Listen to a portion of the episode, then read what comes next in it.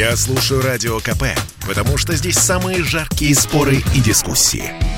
И тебе рекомендую.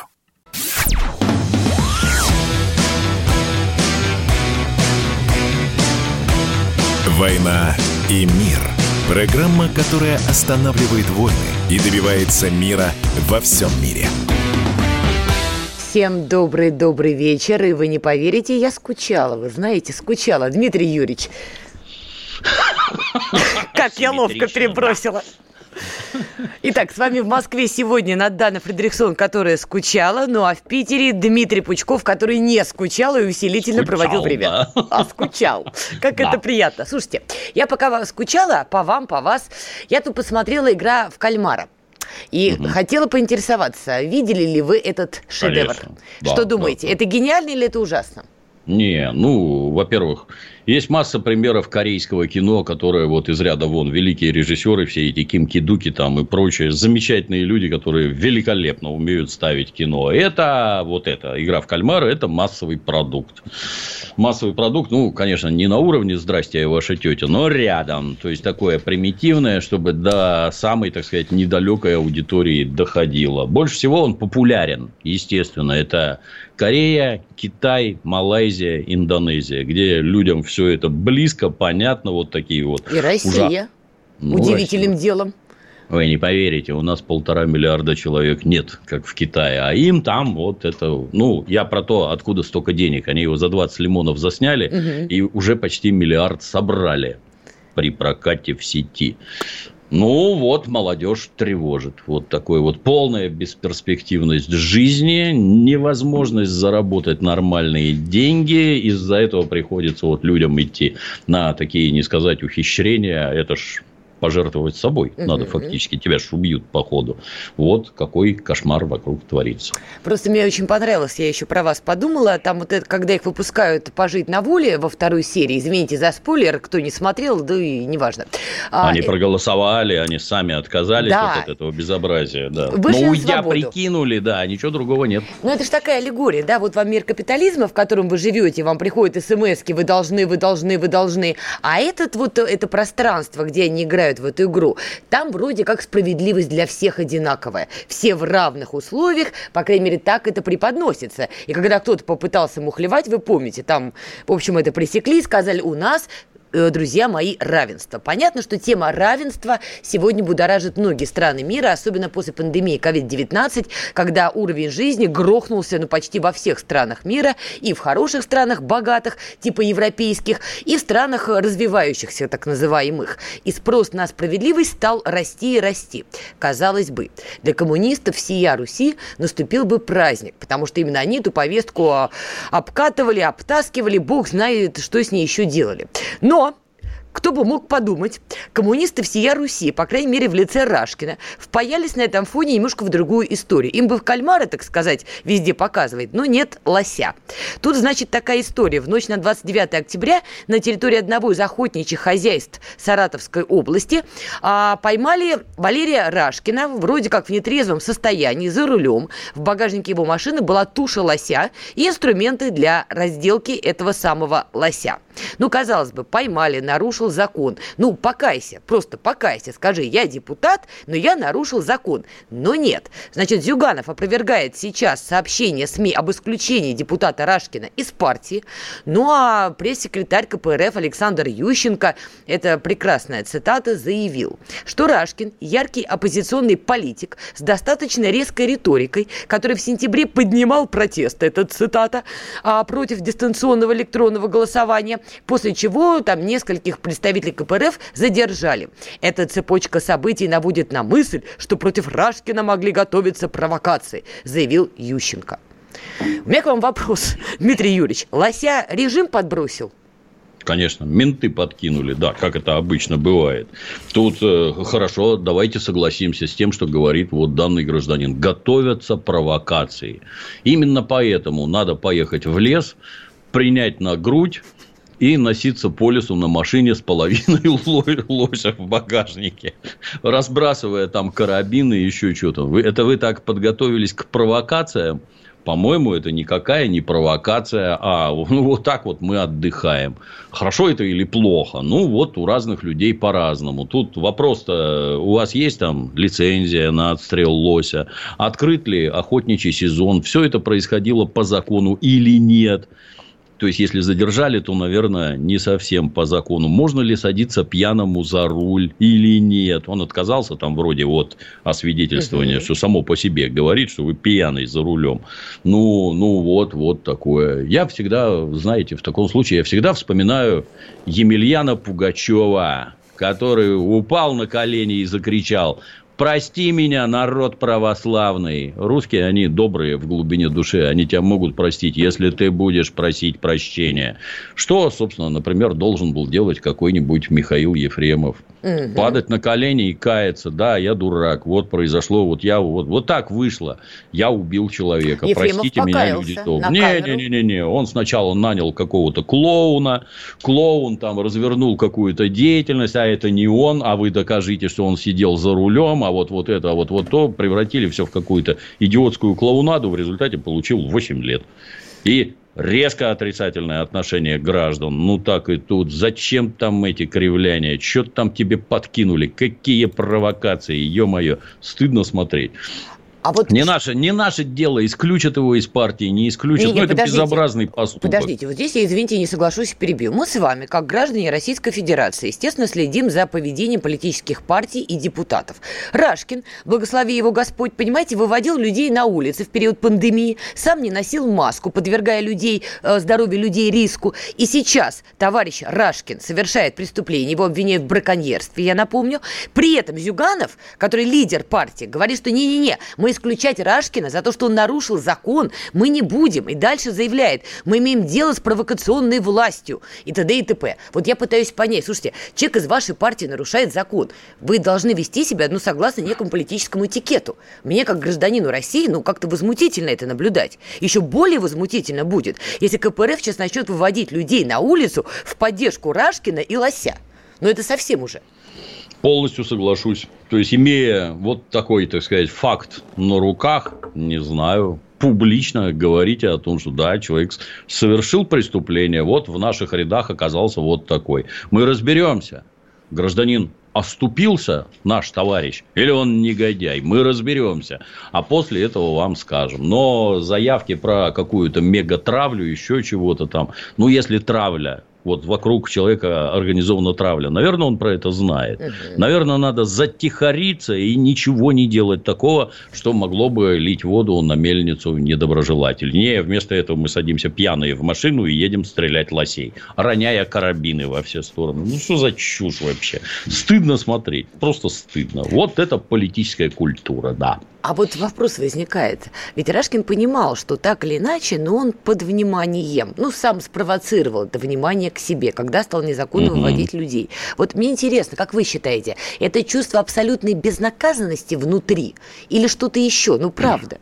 Я думаю, что это а что такого? Мы всегда так отдыхаем. Что не так-то? Там какие-нибудь э, своя заимка, верные люди, лесники, там эти егеря, кто там все это разрешает? Я не любитель охоты, не езжу. Ну, кто-то ж, наверное, все это разрешает, организует. Да, не сам же он там с топорами прыгает вокруг лося, э, расчленяя его, запихивая в багажнике и прочее. Я резко отрицательно к охоте отношусь. Мне это категорически не нравится, как и многим, наверное в милицию иди на службу или в армию устраивайся по людям, чтобы стрелять. Они отстреливаться будут, тебе будет интереснее. Тебя самого там, глядишь, грохнут. А беззащитный зверь, что его убивать-то? Вы что, голодаете там, что ли? Зачем вы его убили, объясните? Он невкусный. Это ж дичь, она спортивная вся, обезжиренная. Его там 4 часа варить надо, чтобы разжевать хотя бы. Только на колбасу. Сами колбасу не делают. Зачем убили-то? Не понимаю. Ну, вот у меня есть один знакомый, он, кстати, журналист. Он мне как-то объяснял, он любит охоту, и он объяснял, я охочусь, говорил он мне, чтобы не превратиться в сладкого московского хипстера. Ну, он только не слово хипстер сказал, а другое слово, которое, извините, в эфире я повторить не могу. Но это что-то было из Пелевина про клоунов и вторую да. часть этих клоунов. Да. А, вот он объяснял это так. Но, опять же, понимаете, когда Рашкин претендует на серьезную политическую роль, а он, по, крайней мере, претендовал. Действительно, такие необдуманные поступки, они довольно странные. С другой стороны, не могу не спросить, как вы считаете, Арашкин, КПРФ, популярность их идей, которые они популистски транслируют, но они популярны, они могут быть угрозой все-таки для действующей власти? Нет, мне кажется, что нет. То есть, точно так же, как э, то есть, зайду издалека. Вот есть, например, Соединенные Штаты. В Соединенных Штатах даже во времена нашего коммунизма у них была коммунистическая партия Соединенных Штатов, руководил и некий Гэс Холл, который переводился как газовая камера. Очень странное у него название было. Но что-то там как-то с коммунизмом не сложилось. Могу сказать, почему. Потому что пропаганда внутри Соединенных Штатов налажена так, что никакие коммунистические идеи не овладели американским населением.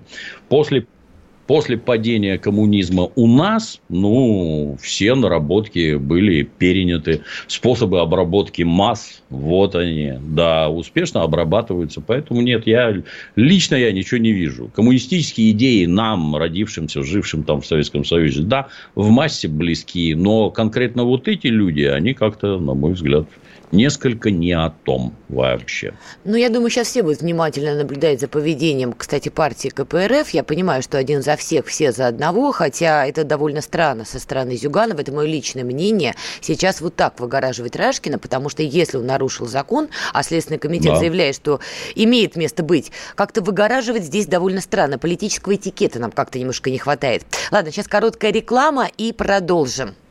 Это спорт не прикрытый и не скучный. Спорт, котором есть жизнь. Спорт, который говорит с тобой как друг. Разный, всесторонний, всеобъемлющий. Новый портал о спорте – sportkp.ru О спорте, как о жизни.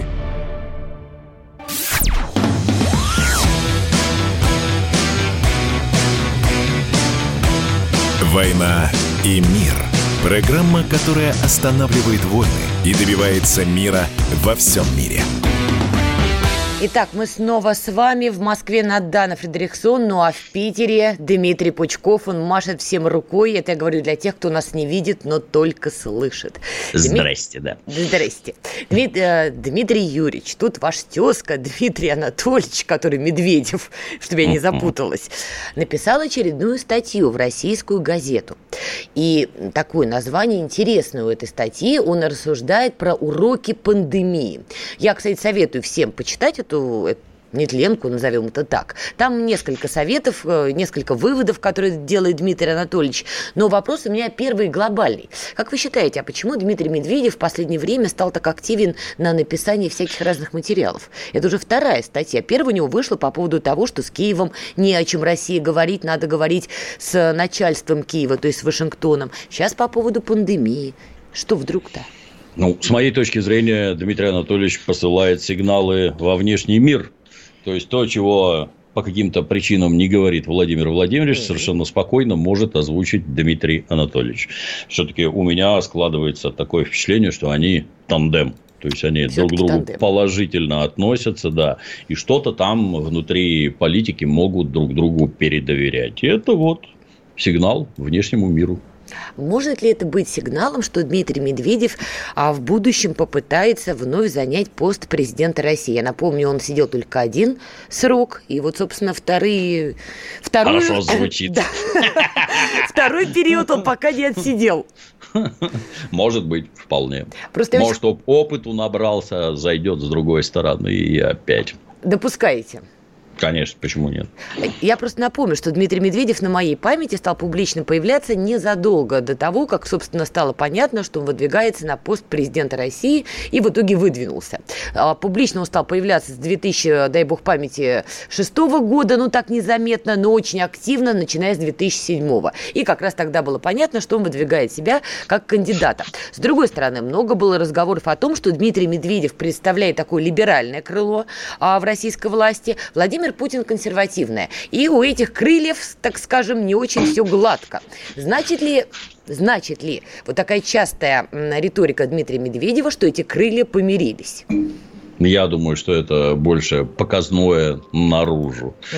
Что у нас вот так вот все не просто. На самом деле ничего такого нет. Все наоборот просто и понятно. Все взаимодействие отлажено. И оба двигаются в одном направлении. Ну, давайте... Так я считаю. Вы знаете, когда начинают рассказывать, какие там мерзкие вот этот, мерзкий вот тот, вот этот нехороший, вот тот плохой. Ну, как обычно, царь хороший, бояре сволочи. Угу. Забывают только ровно об одном, что это Владимир Владимирович вот этих вот людей назначил. Возможно, он в этих людях видит что-то правильное. И если вы одобряете, так сказать, движение страны, если вам нравится, как мы развиваемся там и прочее, так может он все правильно делает, про какие там башни, разговоры, что там какое-то там противодействие. Я думаю, что противодействие, оно в несколько других вещах лежит. А если Дмитрий Медведев снова будет претендовать на пост президента России, вы будете за него голосовать? Я про такое не говорю. На выборы я всегда хожу, за кого голосую, не говорю. А, все, ну хорошо, интимный да. вопрос. Хорошо, но вы хотя бы рады будете? Ну, интересно, да. И хотя бы интересно. Знаете, как выкрутился профессионально. Ладно, давайте пройдемся по самой статье. Там есть несколько, правда, интересных тезисов. Правда, мне бы хотелось их применить больше к России, матушке, нежели чем натягивать сову на глобус в этом смысле. Итак, а, Дмитрий Медведев в своей статье, э, в своей статье отмечает важный момент, что из-за пандемии полмира ушли на дистанционный формат обучения, работы и так далее. На первый план вышли, конечно же, цифровые технологии, итоге, что выявило, скажем так, неравное развитие разных стран, ну, если применять к России, разных регионов России. Одно дело жить в Москве и иметь возможность работать дистанционно или учиться. Другое дело жить где-нибудь на Вятке, особенно, допустим, не в городе Киров, а где-нибудь в пригороде. То есть мы понимаем, что есть цифровое неравенство даже в размерах нашей страны. Как вы считаете, сможем ли мы преодолеть это неравенство в ближайшее Конечно. время?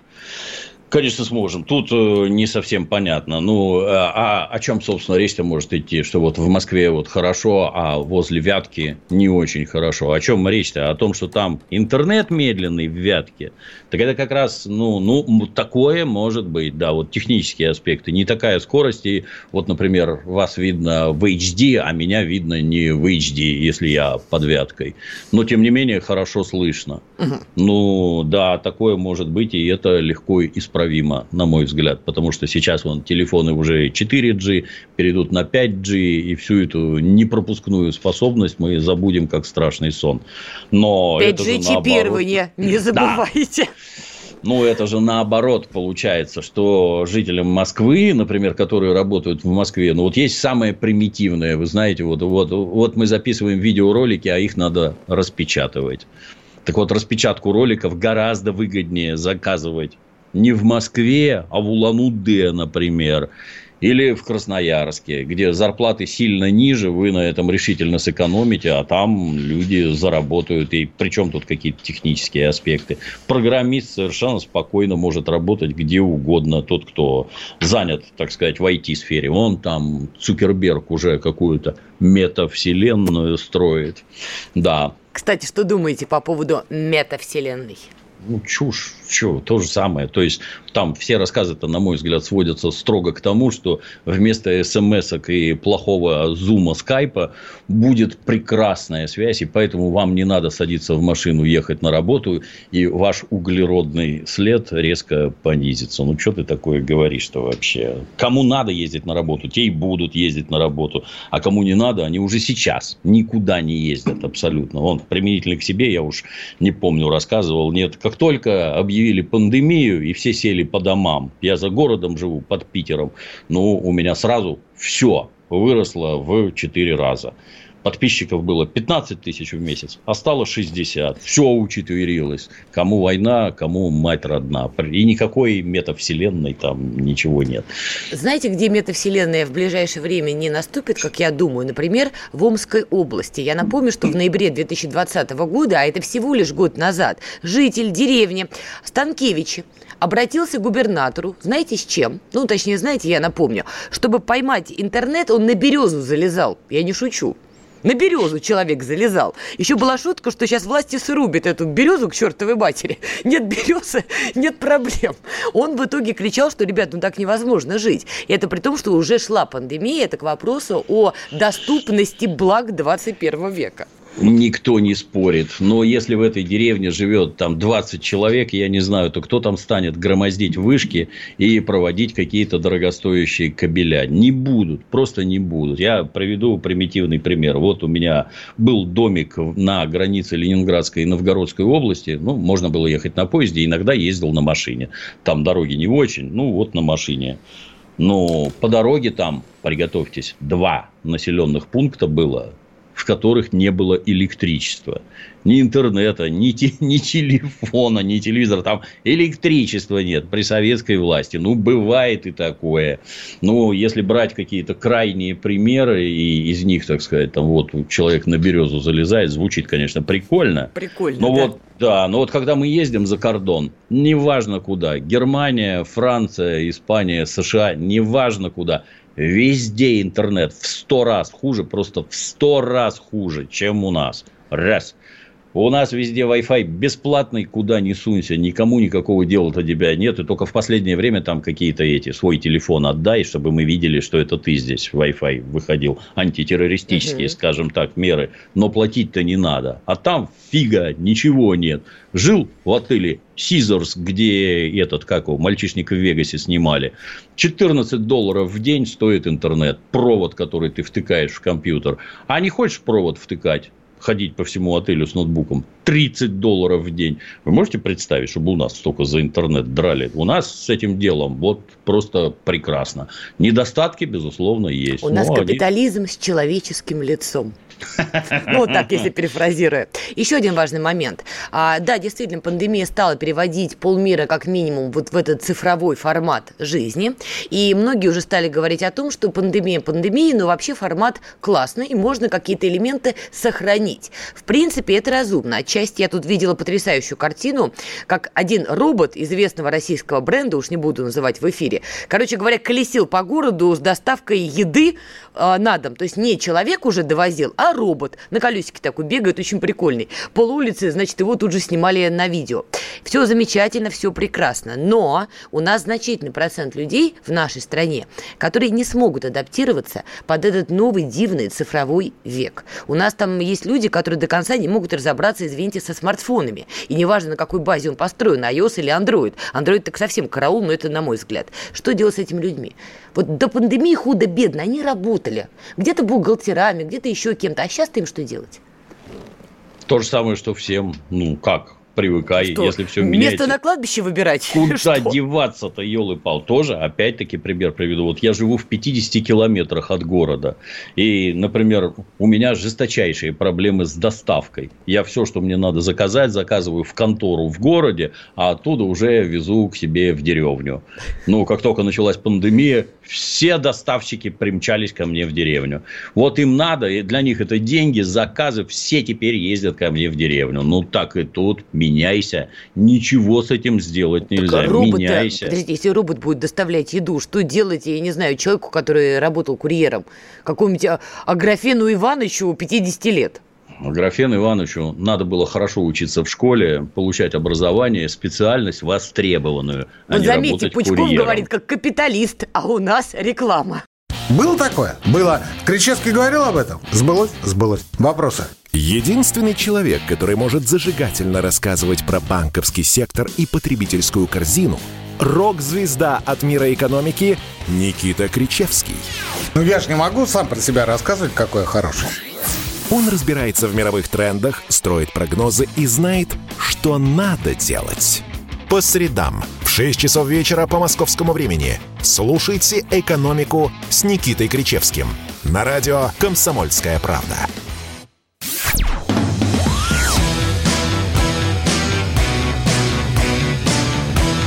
«Война и мир» – программа, которая останавливает войны и добивается мира во всем мире – я тут так подумала, вы знаете, в свете эпохи харасмента заявление Псаки, что она не контактировала с Байденом, ну, звучит, знаете, так, двояко.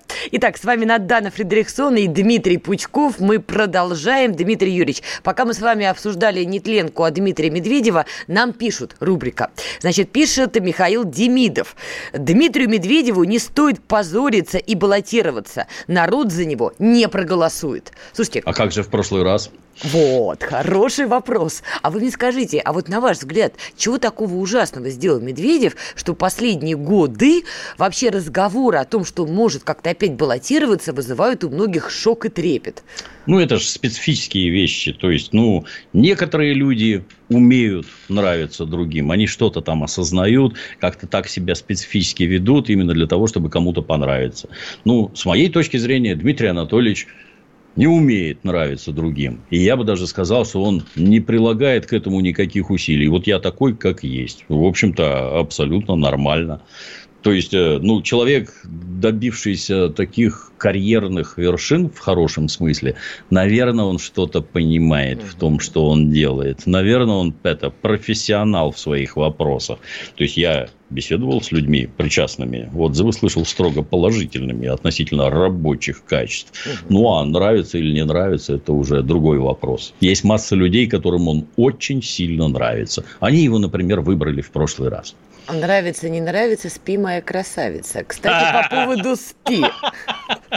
Мы же помним, что против Дмитрия Медведева была целая продуманная информационная кампания. Вот к вопросу о СПИ, да? Вот эти вот колечки Олимпиады и спящий Дмитрий Медведев. Слушайте, поймать неудачный кадр можно с любым человеком. Конечно. Со мной, с Пучковым, с любым человеком, с Собяниным, даже с Путиным. Но одно дело, когда есть э, команда самое неудачное выкидывать в, массовые, в массовое потребление – и, скажем так, образ человека портить. А может эта команда не поступать. Вот как вы считаете, была эта кампания против Медведева максимально уронить его авторитет в глазах а, народа России?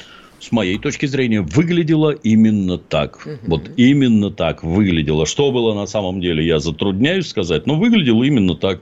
И, ну, если, так сказать, идти далее, обратите внимание, все это чик, и прекратилось. Да. И больше нет. Да. То есть, с моей точки зрения, явно что-то инспирированное. Что-то там все-таки в башнях такое происходит. Эх, да посмотреть это бы. Да.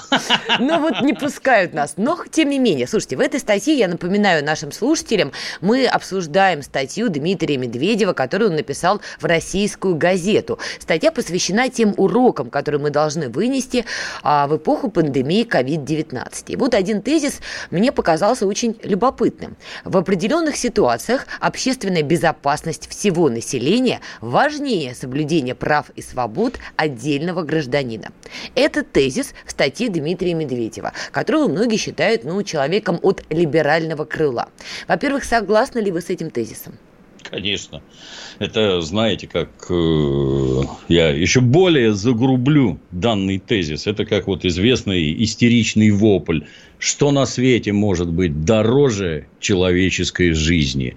На это есть циничный ответ. Две человеческих жизней. Не дай бог три, пять, десять и прочее, и прочее. Да, если от тебя одного зависит безопасность многих, то тобой, твоим мнением, там, э, желанием, нежеланием вполне можно поступиться. Это речь-то про прививки, если я правильно понимаю.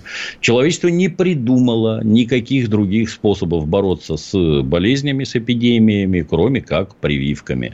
Люди, которые ходят и несут разнообразную ахинею про антипрививочники, так называемые, ну, это секта, натуральная секта. Заниматься этим должны психиатры. Это не предмет для для обсуждения там, э, в телевизоре, на радио, в интернете. Это предмет заботы психиатра. Но если ты не хочешь вакцинироваться и ставишь под угрозу жизни окружающих, там же сразу, там психбольные натурально. А, если ты вакцинированный, значит тебе ничего не страшно. Ну хорошо, а у меня ребенка, например, нельзя вакцинировать.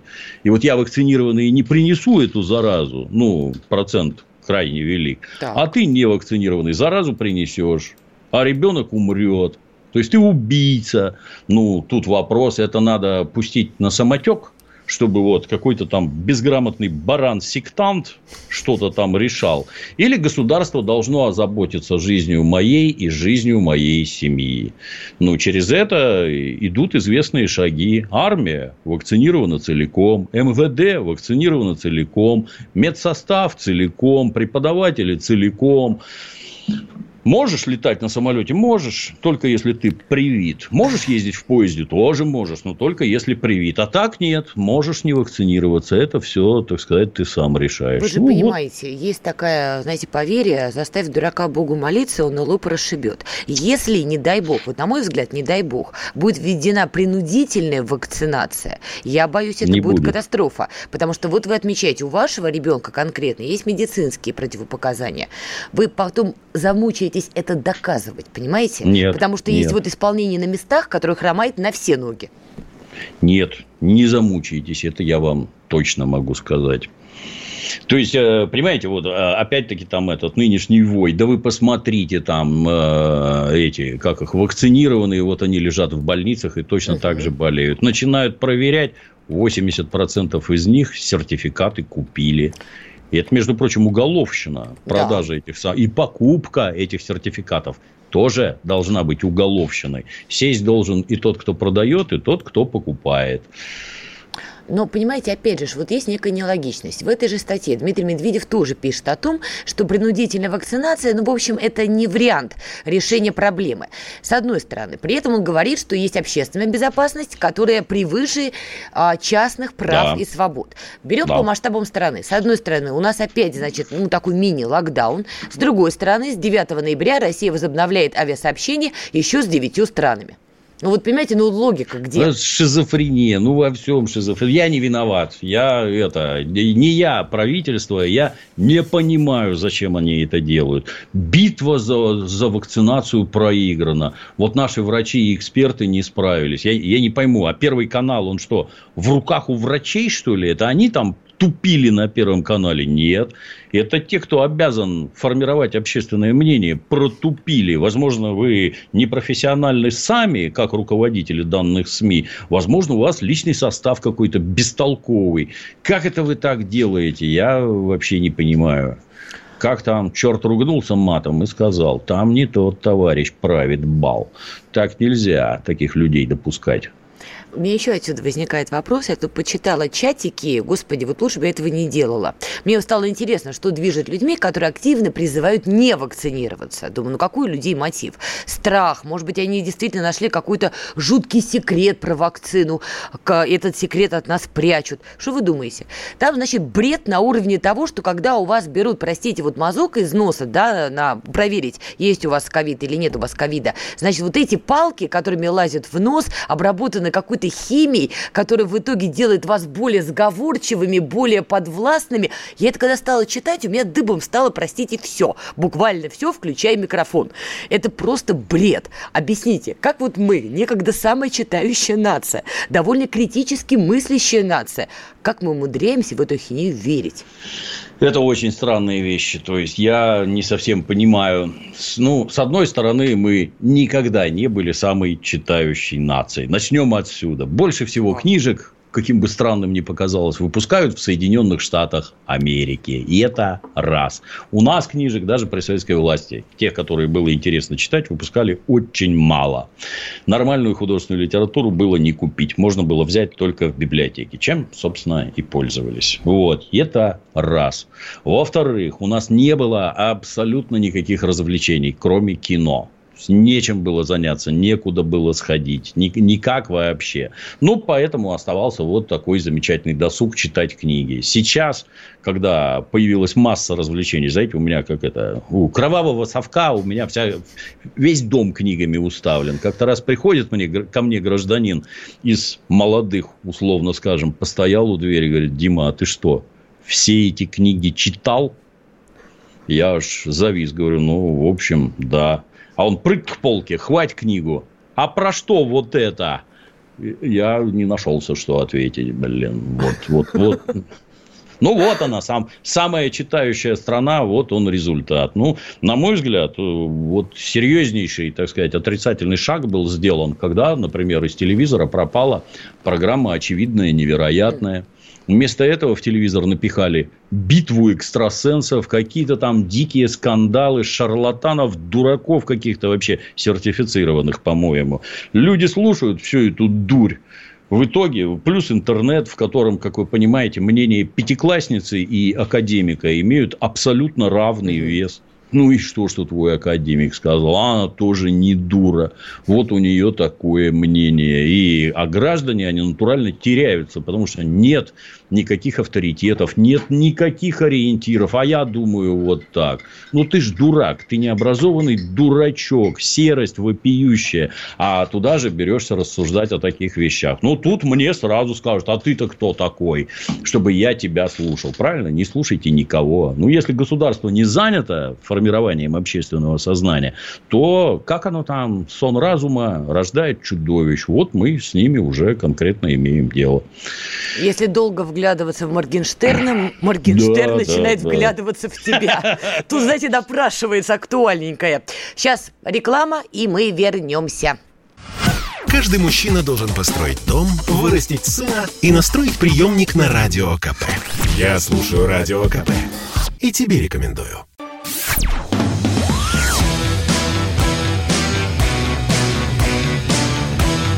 «Война и мир» – Программа, которая останавливает войны и добивается мира во всем мире. Мы снова с вами на волнах радио «Комсомольская правда». С вами Надана Фредериксон и Дмитрий Пучков. Добрый Слушайте, вечер, Дмитрий да. Юрьевич, я вот с вами сколько уже общаюсь, я не знала, насколько вы влиятельный человек. Мы, да, а, мы с вами познакомились вот в эфирах, я помню, даже немножко потяпались на тему миграции. Вы тогда размахивали, да. так сказать, праведным кулаком и говорили, вот эта вот вся миграционная политика в топку ее. Все это не очень правильно, и вообще на кой черт мы завозим столько мигрантов? Ну, на кой черт это я уж пересказываю вольно, но суть такая. И что вы думаете? Власти Москвы готовят вместе с подрядчиками план мероприятий, который предусматривает полный отказ от использования труда мигрантов на стройках столицы. В Минэкономразвитии, кстати говоря, эти планы оценили положительно. С чего вдруг, Дмитрий Юрьевич? Ну, оно опасно. Во-первых, и в главных, это серьезнейшая террористическая угроза, когда сюда едут молодые относительно мужчины, там в пределах 40 лет, едут на заработки молодые и здоровые. Среди этих молодых и здоровых масса представителей ну, скажем так, исламского фундаментализма, условно, скажем так, которые едут сюда создавать ячейки и подпольные, и заниматься террористической деятельностью. Это раз. Второе, оно же самое главное, под все сказки про какой-то там небывалый капитализм, они здесь нужны только для того, чтобы определенное количество граждан, очень малое, зарабатывало огромное количество денег – Почему эти самые русские не работают на стройках? Вот я, например, сижу в псевдоофисном здании, бывший завод «Красный треугольник», а в нем охрана приезжает работать на вахту по 20 дней из Новгородской области, потому что там работы нет. Но вот они на стройках работать не могут, потому что мы туда привезем пацанов из Узбекистана и Киргизии, а они будут работать гораздо дешевле. Так э, бизнес, он к государству не имеет никакого отношения. Здесь люди тупо наживаются. А если мы решаем какие-то государственные задачи, но было бы неплохо, чтобы наше население работало. Мы с вами как-то обсуждали э, что-то там про этнические группировки. У нас было кого-то, кого-то, как всегда, отлупили, изнасиловали, зарезали. Ну, этническая преступность есть? Есть, конечно. Вот эти молодые пацаны, приехавшие сюда тут пару лет пожить без земляков, без семьи, вообще без ничего. Естественно, они тут в отрыв идут употребляют алкоголь, вступают в различные связи, драки, поножовщина, изнасилование, все богатейшим образом представлено. Про это предпочитают в СМИ не говорить, потому что картина вырисуется крайне нехорошая. Ну, вопрос, нам это надо? Наверное, нет. Как это решается? Ну, давайте не будем пускать вот этих вот людей которые, во-первых, негодяи, то есть усилим контроль. Как в США, знаете, вот если ты доктор наук, добро пожаловать. Дворник, продолжайте мести дворы у себя в Санкт-Петербурге. Вы нам не нужны. Ну, так и нам. Зачем ввести какую-то абсолютно неквалифицированную рабочую силу, которая будет здесь организовывать террористические ячейки, увеличивать, ну, повышать преступность и бесить окружающих? Зачем? Чтобы кто-то непонятный заработал денег – ну, здоровье зарабатывай в других местах. А этого быть не должно. Вот Такое удивительное дело. А вы правильно отмечаете, последние годы было как-то не, принято публично говорить именно этническую принадлежность того или иного преступника или ОПГ. И тут председатель Следственного комитета России Александр Бастрыкин сделал заявление, где отметил, что преступление среди мигрантов растет и привел данные. Экстремизм вырос на 33%, терроризм Ого. на 26%, убийство на 8%, изнасилование на 5%. Опять же, повторюсь, довольно странно, потому что еще год назад ждать подобных заявлений от Бастрыкина или любого другого представителя власти, ну, казалось просто неуместным. При этом предлагается ввести геномную регистрацию, когда берут и хранят, госорганы берут и хранят образцы ДНК у человека. Сейчас обязательную геномную регистрацию проходят лица, осужденные, отбывающие наказание в колонии за совершение тяжких или особо тяжких преступлений. Как вы считаете, геномная регистрация для трудовых мигрантов? Это правильно? Не шаг? повредит. Ну, вот я когда езжу за кордон в Европу, в Америку, с меня, например, сразу берут отпечатки пальцев. На выезде, на въезде, в консульстве, там везде берут отпечатки пальцев. Как с уголовника, обращаю внимание. Я еще ничего не сделал, а с меня уже берут. А это Надо... нормально? Вот приравнивать Пучкова к уголовнику только за то, что он посмел въехать куда-то. Ну, странно. Ну, с точки зрения принимающей страны, абсолютно нормально. Мы не знаем, кто ты такой, что там у тебя на уме. Поэтому предостережемся. Так сказать, абсолютно нормально, конечно. Если вы нормальный, честный гражданин, то кривляться можно сколько угодно, это никак ничему не повредит. В Арабских Эмиратах, если правильно помню, там заставляли совать голову в какой-то аппарат, который сканирует эту сетчатку или глазное дно, там сосуды тоже как-то индивидуально расположены. Ну, каждый пытается как-то предохраниться. Вопрос в другом. Это и так надо делать, и отпечатки пальцев брать, и вот этот генетический материал брать. Вопрос вот снятия отпечатков пальцев, оно как-то пресекает преступность? Авторитетно скажу, нет.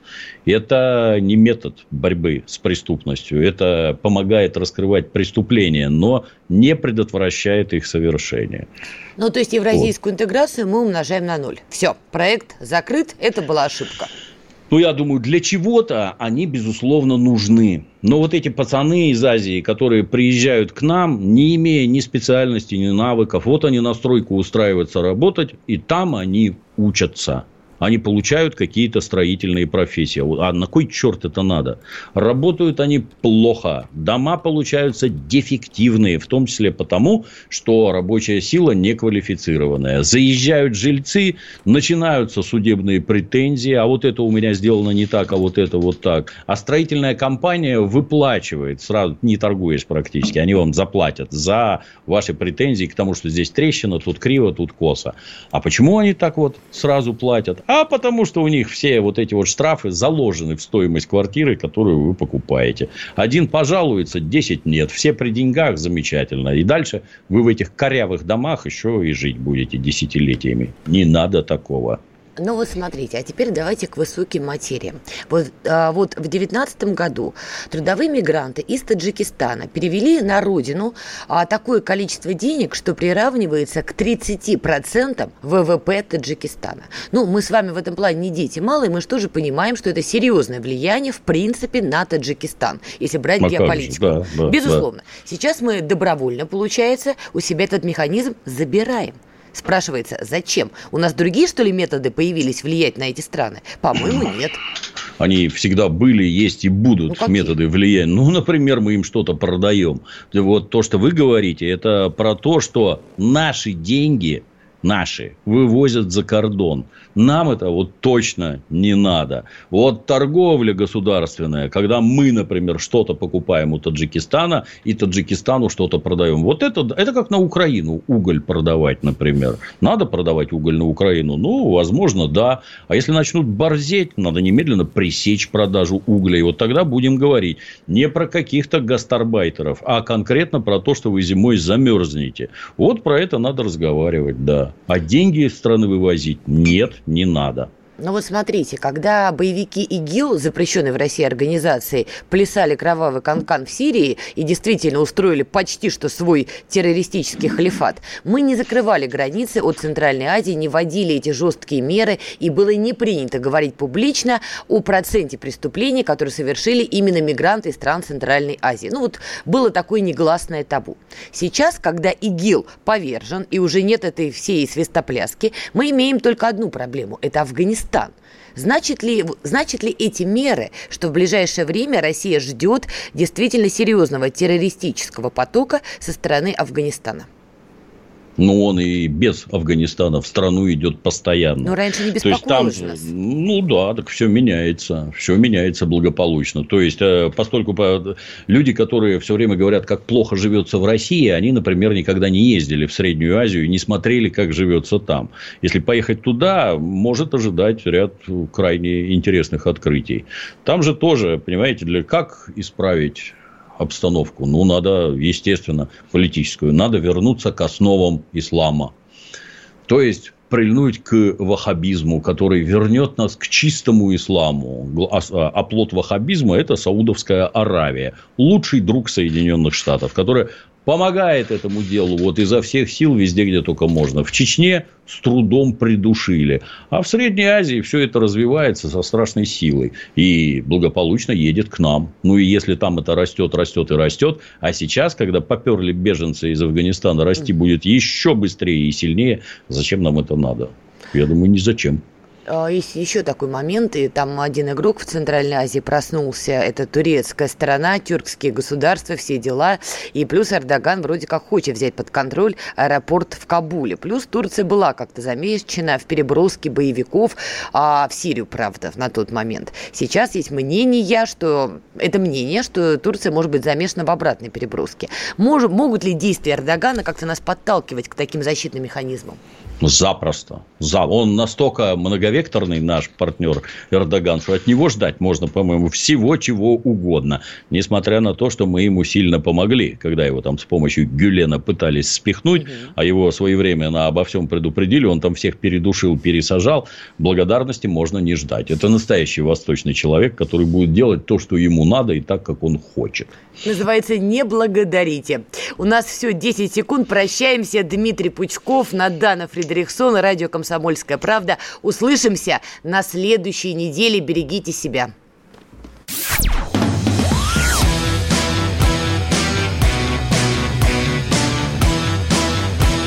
«Война и мир».